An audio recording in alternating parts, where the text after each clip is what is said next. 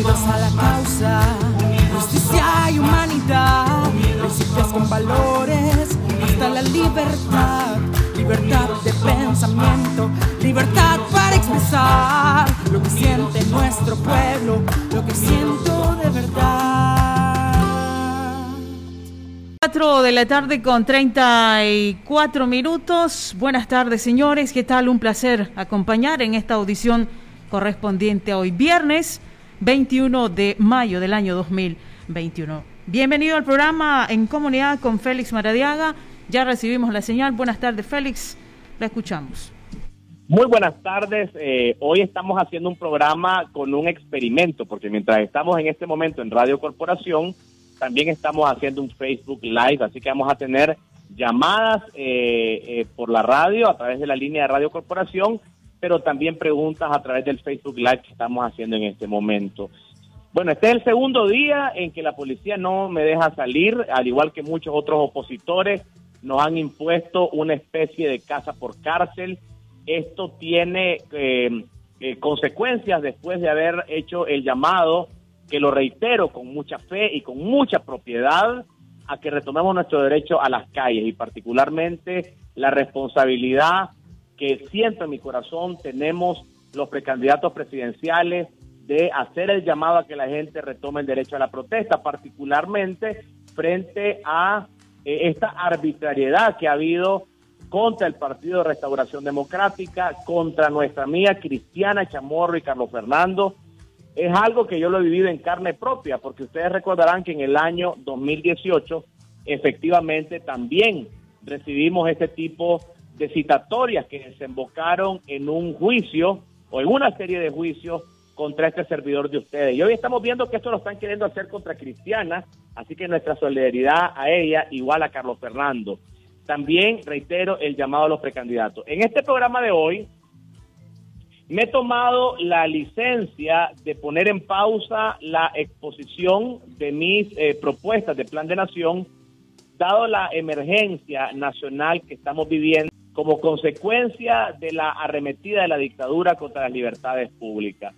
Y no es que esa arremetida sea nueva, todos sabemos que desde que los Ortega Murillo usurparon el poder en noviembre del 2006, en gran parte por culpa de las fracturas entre las facciones liberales de lo que era ALN con Eduardo Montealegre y PLC con el doctor José Rizo, Nicaragua, después de esa fractura, eh, ha sufrido una gran involución democrática muy severa.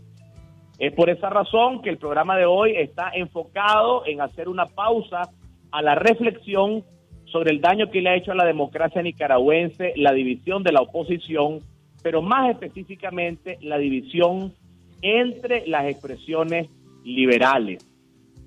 En ese sentido, yo le quiero pedir permiso eh, a ustedes, a los radioescuchas, a las personas que también nos están viendo en Facebook, al pueblo nicaragüense, para que me permita hablar hoy en mi condición de liberal, en mi condición eh, de alguien que tiene un pensamiento político basado en las ideas de la libertad, alguien que tiene un pensamiento político y siempre lo he tenido así, basado en las ideas de un libre mercado con responsabilidad social. Es cierto que no tengo partido político. Desde hace más de 21 años no pertenezco a ningún partido, soy azul y blanco, antisandinista, autoconvocado, no tengo partido, pero tengo derecho a identificarme como lo que soy, como un liberal. Así que la primera pregunta que de parte de ustedes podría eh, surgir es por qué desde esa perspectiva liberal vamos a hablar hoy. Y la explicación podría ser eh, muy amplia, pero yo me voy a limitar a un hecho puntual. El liberalismo, le guste o no a muchas personas, continúa siendo una expresión política en Nicaragua de gran fuerza, sobre todo dentro de las expresiones políticas antagónicas al sandinismo. Es por todos conocido que el liberalismo ha sufrido el desprestigio del mal actuar de sus caudillos de turno, de la corrupción de algunos eh, mal llamados liberales, y esto ha conllevado a que hoy el liberalismo esté muy, pero muy alejado de ser la fuerza política que fue, eh, eh, por ejemplo, en el siglo XIX, donde el liberalismo fue una fuerza impulsora de la eh, modernidad. Esa fuerza de liberalismo que hoy está dispersa, está disminuida, está golpeada, pero puede ser un gran factor a favor de la unidad de los nicaragüenses frente a la dictadura, o puede ser una oportunidad perdida, como lo fue en el año 2006. En otras palabras, el liberalismo como corriente política, nótese que estoy hablando de liberalismo no como agrupación partidaria, porque además no existe hoy un solo partido liberal que se pueda autoproclamar representante exclusivo de los liberales.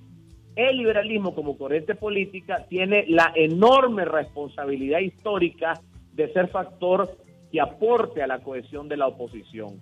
Y para dimensionar esa importancia basta preguntarnos qué habría pasado en noviembre del año 2006 si los liberales que estaban con Eduardo Montealegre y los liberales que estaban con José Rizos nos hubiéramos puesto de acuerdo. Creo que otro gallo nos hubiera cantado. Ortega no hubiera tenido la oportunidad de usurpar el poder, no hubiera tenido la oportunidad de cambiar la constitución, de establecer la reelección indefinida.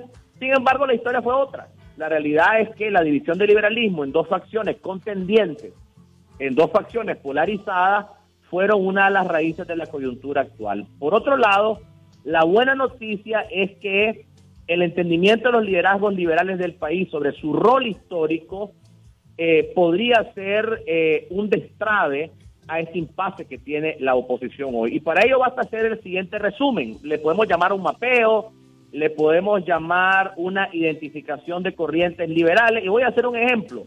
Dentro de la coalición están liderazgos como del movimiento campesino, de Medardo Mairena, que se identifica como liberal, están personas que han estado con el Frente Amplio por la Democracia, como el doctor Chepe Palés, que representa también una, un grupo liberal. Está también eh, Luis Fley del FDN, que tiene una gran conexión con el pensamiento liberal. Eh, y me perdonan la autorreferencia, pero también estoy yo con un grupo importante de liberales. Así que dentro de la coalición hay una gran expresión de liberales. Sigamos con el mapeo que he propuesto y preguntémonos qué es lo que queda del PLC. En el PLC hay una eh, valiosa camada de liberales locales en todo el país con experiencia liberal que están desvinculados de el doctor Arnoldo Alemán eh, y que tiene gran experiencia porque eh, se los digo yo que muy chavalo fui parte del PLC y que tuvimos gran experiencia como fiscales, o sea, hay una gran experiencia del tendido electoral. Esos liberales de base, de comarca, de municipio, algunos son alcaldes, otros son concejales, no tienen culpa de las metidas de pata de la cúpula de los partidos políticos y siguen siendo una fuerte oposición antisandinista. Y por último, en este mapeo liberal hablemos del partido C por L, que tiene sus raíces en el movimiento Vamos con Eduardo, que antes fue ALN, ¿verdad? Antes fue PLI, bueno, y luego este... Eh, eh, es la, esta nueva personería jurídica que tiene él. Eh, es también un partido liberal. Naturalmente hay muchos otros liberales, por razones del tiempo no los voy a mencionar, eh, están los liberales azul y blanco, la generación liberal 95, que son parte de la unidad nacional, pero el tema de fondo que quiero ilustrar hoy es que dentro de esas expresiones plurales de personas liberales existe la gran responsabilidad de promover la unidad, el entendimiento, y la cohesión de una propuesta de nación frente a la dictadura. No estoy sugiriendo, no estoy sugiriendo bajo ningún punto que se conforme un bloque exclusivamente de liberales. No, eso sería un paso en la dirección contraria a la unidad de la nación frente a la dictadura. Estoy diciendo que aquellas personas que hacemos propias las ideas de la libertad individual, de la libertad de empresa, con responsabilidad social, de la, de la justicia, de la igualdad de oportunidades, del imperio de la ley. Todos estos son principios de nosotros los liberales. Tenemos la responsabilidad histórica de poner mucho más de nuestra parte para ser promotores de una unidad más amplia. Así que como parte de esta reflexión, quiero poner sobre la mesa tres ideas. Tres ideas. La primera idea es que la gran unidad frente a la dictadura no puede ser ni ideológica ni partidaria debe ser una unidad donde alcancemos todos los nicaragüenses de buena voluntad. No debe ser ni de izquierda ni de derecha, sino de los principios de libertad, de justicia, de igualdad de oportunidades, de compromisos con la democracia, de lucha contra el desempleo, Esa es la esencia de abril y ese espíritu de abril debe ser la ruta del cambio. La segunda idea concreta es que todo proyecto necesita de una piedra angular. Todo proyecto necesita de un núcleo. Yo propongo que la unidad de todos los verdaderos liberales se convierta en ese núcleo sobre el que se construya una unidad más amplia, más plural, más robusta de todos los azul y blancos. Por ejemplo, como Partido Liberal, C por L debería reconocer su papel histórico en poder ser la gran casa en la cual se albergue una oposición azul y blanco amplia, fuerte, decidida en su misión de realmente desalojar del poder a la dictadura. Eso implica que habría que darle un voto de confianza a C por L, porque la verdad es que muchas personas todavía no se sienten convencidas. Habría que darle un compás de espera a C por L, poner la pelota en la cancha de ellos y ver si C por L logra convencer a todos los azul y blancos de que efectivamente ese partido está dispuesto a poner a Nicaragua primero, más allá de un proyecto partidario. Así que como parte de esta idea propongo seguir insistiendo en abrir puentes de comunicación con C por L. La tercera idea final es que busquemos un candidato o candidata única. Lo repito, busquemos un candidato o candidata única en una sola casilla. Para ello, retomemos el acuerdo de Nicaragua primero que se firmó en febrero de este año a propuesta de la Comisión de Buena Voluntad. Fue la propuesta que Tenemos llamada, Félix. ¿Perdón? Sí, tenemos llamada. Dame un segundo, dame un segundo, ya termino. Entonces, tomar la propuesta de Nicaragua primero. Eh, ¿Se imaginan ustedes qué hubiera pasado si nos hubiera encontrado Abril con un candidato único o nos hubiera encontrado con un liderazgo nacional? Este año estamos ante la oportunidad de ver la libertad. No teman, no desmayen, porque este año puede ser el año de la libertad si logramos esa unidad. Vamos a empezar a tomar las llamadas. Adelante. Adelante, buenas tardes. Sí, Buenas tardes, licenciada Mónica. Antonio Hernández, Matagalpa. Buenas tardes, don Félix. Eh, don Félix. Buenas tardes. Le agradecemos, le agradecemos de corazón su sinceridad. Creemos que usted se está sacrificando por algo que no tiene remedio. Hay una clase política élite, una clase eh, empresarial élite que no van a ceder la liberación de Nicaragua porque eso significa para ellos su encarcelamiento y sus multas y su señalamiento de eh, de todas las variedades, de todas las cosas malas que le han hecho al pueblo. Entonces, don Félix, entendemos que usted se quiera sacrificar por doña Cristiana, pero doña Cristiana, ¿dónde estaba el 18 de abril? cómo se expresa del pueblo, qué ha hecho por el pueblo. Eso es lo que el pueblo decimos, don Félix. Lo que tienen a Nicaragua, así como está, son la clase élite empresarial política. Nicaragua está así no por el pueblo, el pueblo venimos luchando por más de 40 años contra la dictadura. Unámonos sí para sacar la dictadura, pero después que tengamos democracia, vamos a, darle a esta clase política una, una cucharada de su sopa.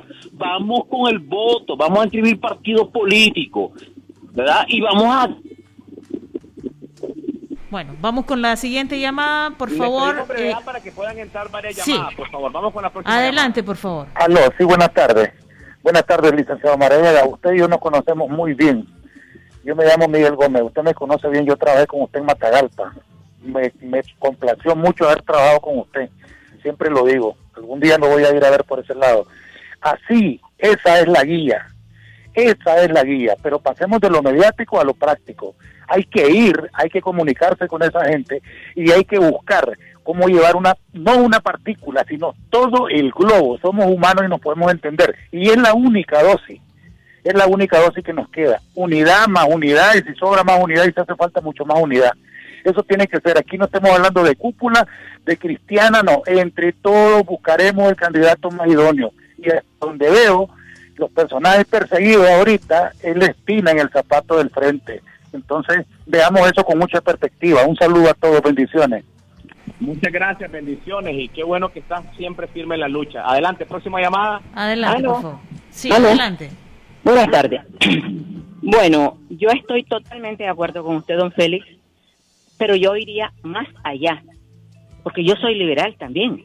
pero no podemos discriminar a ninguna otra persona que tenga ideología, sobre todo la base. Las cúpulas olvidémonos de ellos. Las bases somos los que tenemos que unirnos. Y algo importantísimo para los que, bueno, don Antonio Hernández, él siempre participa, ¿verdad? Pero a veces esas descalificaciones son las que nos tienen en Nicaragua como nos tienen, por el amor de Dios. No hay tolerancia, no hay respeto. Óigame bien lo que le voy a decir. Yo me casé hace 30 años. Mi marido era de otra ideología contraria a la mía, de otra raza contraria a la mía y de otra religión. Ahorita tenemos 30 años, estamos en lo mismo. Somos liberales de pensamiento, católicos los dos, y bueno, y en la lucha por el respeto. Entonces, aquí tienen que entrar los MRS, los conservadores, los de todos colores, el arco iris. Por favor, entonces no estemos descalificando. Y que Dios va a escoger a través de su Espíritu Santo al que va a dirigir a Nicaragua. Nosotros lo vamos a sentir. Muchas gracias. Muchas gracias. Adelante, tenemos otra llamada. Adelante, por favor. ¿Aló? Sí, señor. Eh, lo que está diciendo la señora anterior, es lo, lo, lo, lo legítimo. Y le decimos al señor el Limaraya que no se preocupe, que aquí mal partido está a mil por ciento. De derrotar a este asesino criminal, nuestro traficante asesino, Moclín, o la puta. de la verga, muy Vamos con la siguiente llamada, por favor. Buenas tardes. Aló. Sí, señor. Este, un saludo para un Félix. El saludo de aquí de la ciudad de Aquipula, Matagalpa. Sí, soy, un, soy un fiel oyente de su programa. Un saludo para Matagalpa. Sí, eh, hermano, yo solamente quería aportar algo. Bueno, y en este caso sabemos que el, eh, Ortega le tiene miedo a los que le está cerrando las puertas, los que no los dejan sacar, no los dejan salir de casa. ¿Ves? Entonces, como a usted, pues que lo viene custodiando. ¿Ves? Entonces, esa es la gente que le tiene miedo, pero los que andan sueltos por otro lado, no, no le veo que, que tenga miedo, sino que a lo menos a usted y a los demás. Gracias por su aporte. Bueno. Hay una última llamada. Adelante. Adelante, una última llamada y vamos a leer algunos de los comentarios que tenemos en el Facebook Live también. Buenas tardes. Aló. Adelante, lo escuchamos. Mira, Maradiaga, cuando ustedes los políticos están con el agua al cuello, no hay a quienes, quienes tienen un neumático para salvarse. Eso que tú estás hablando, ese es el espíritu de Abril. Eso era lo que queríamos y eso era lo que estaba en aquellos tiempos. Pero ustedes vinieron a embarrarla toda. Y ahora que el bote se les rompió, se descubrió quiénes son todos ustedes, ahora están llamando a la unidad que no importa. No, hermano, por eso estamos como estamos. Oíste, y no importa que no hayan elecciones, pero van a sonar de las cañahuecas en las montañas Ustedes no los mandan a nosotros que estamos en el asilo Costa Rica, Honduras. Bueno, regresamos contigo, Félix. Bueno, aquí en este programa se dan los espacios a todo mundo. Yo he escuchado ya en varias oportunidades la llamada del señor, este caballero que llama, dice que está en Honduras y que van a tomar las armas. Miren, yo les quiero recordar que eh, tengo mucha experiencia trabajando con excombatientes y que a la hora de que hay derramamiento de sangre entre hermanos solo son los más pobres los que sufren. Así que en este programa cualquiera que llame proponiendo la violencia armada, francamente en, eh, eh, no va a tener eco en este programa. Lo siento mucho, nosotros no creemos en la violencia. Eh, aquí en el, en el Facebook Live este, te quiero contar, Marisol, que los comentarios son alrededor de la importancia de buscar una candidatura única, eh, aquí hay comentarios, por ejemplo, de Javier Serrano que dice que debería irme a inscribir hacer por él y otras personas hacen comentarios similares. Yo les he dicho de que no se trata solo de irnos a inscribir, sino de poder encontrar un verdadero acuerdo de unidad y lo que propongo yo es que las distintas expresiones liberales, los liberales que estamos en la coalición, los liberales que están en C por L, los liberales que están fuera de la coalición y en C por L, podamos servir de puentes y de promotores de la unidad. Yo creo que esos vínculos liberales pueden hoy ponerse al servicio de la patria. Esa es en esencia la propuesta que estoy haciendo eh, el día de hoy. Lamentablemente no se logró la unidad electoral que todos quisiéramos, pero bueno, todavía eh, hay oportunidades de lograr una unidad, sobre todo tomando en cuenta el acuerdo de Nicaragua primero que se, eh, que se firmó en febrero. Me vuelve a preguntar acá otro joven, creo que Jordan y Casa me dicen, no crees en la violencia. No, Jordan, no creo en la violencia francamente la he visto muy de cerca, con mis propios ojos he visto los mutilados y yo nunca he visto un rico amputado por la guerra. Francamente son los pobres los que ponen los muertos, así que no vamos a apoyar absolutamente nadie que eh, promueva la violencia. A manera de conclusión, porque esto es lo que yo quiero que quede eh, grabado en la propuesta que estoy haciendo, es darle un voto de confianza a C por L. Yo puedo tener mi grande desconfianza, ustedes pueden tener la grande desconfianza, pero no es el momento, no es el momento de poner sobre la mesa descalificativos entre opositores.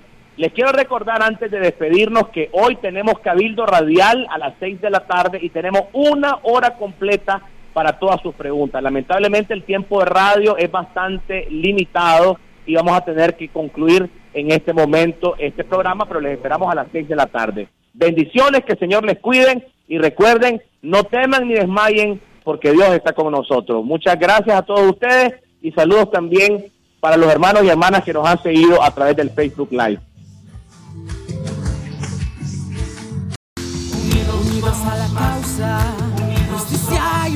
Humanidad, principios con valores, hasta la libertad, libertad de pensamiento, libertad para expresar lo que siente nuestro pueblo, lo que siento de verdad.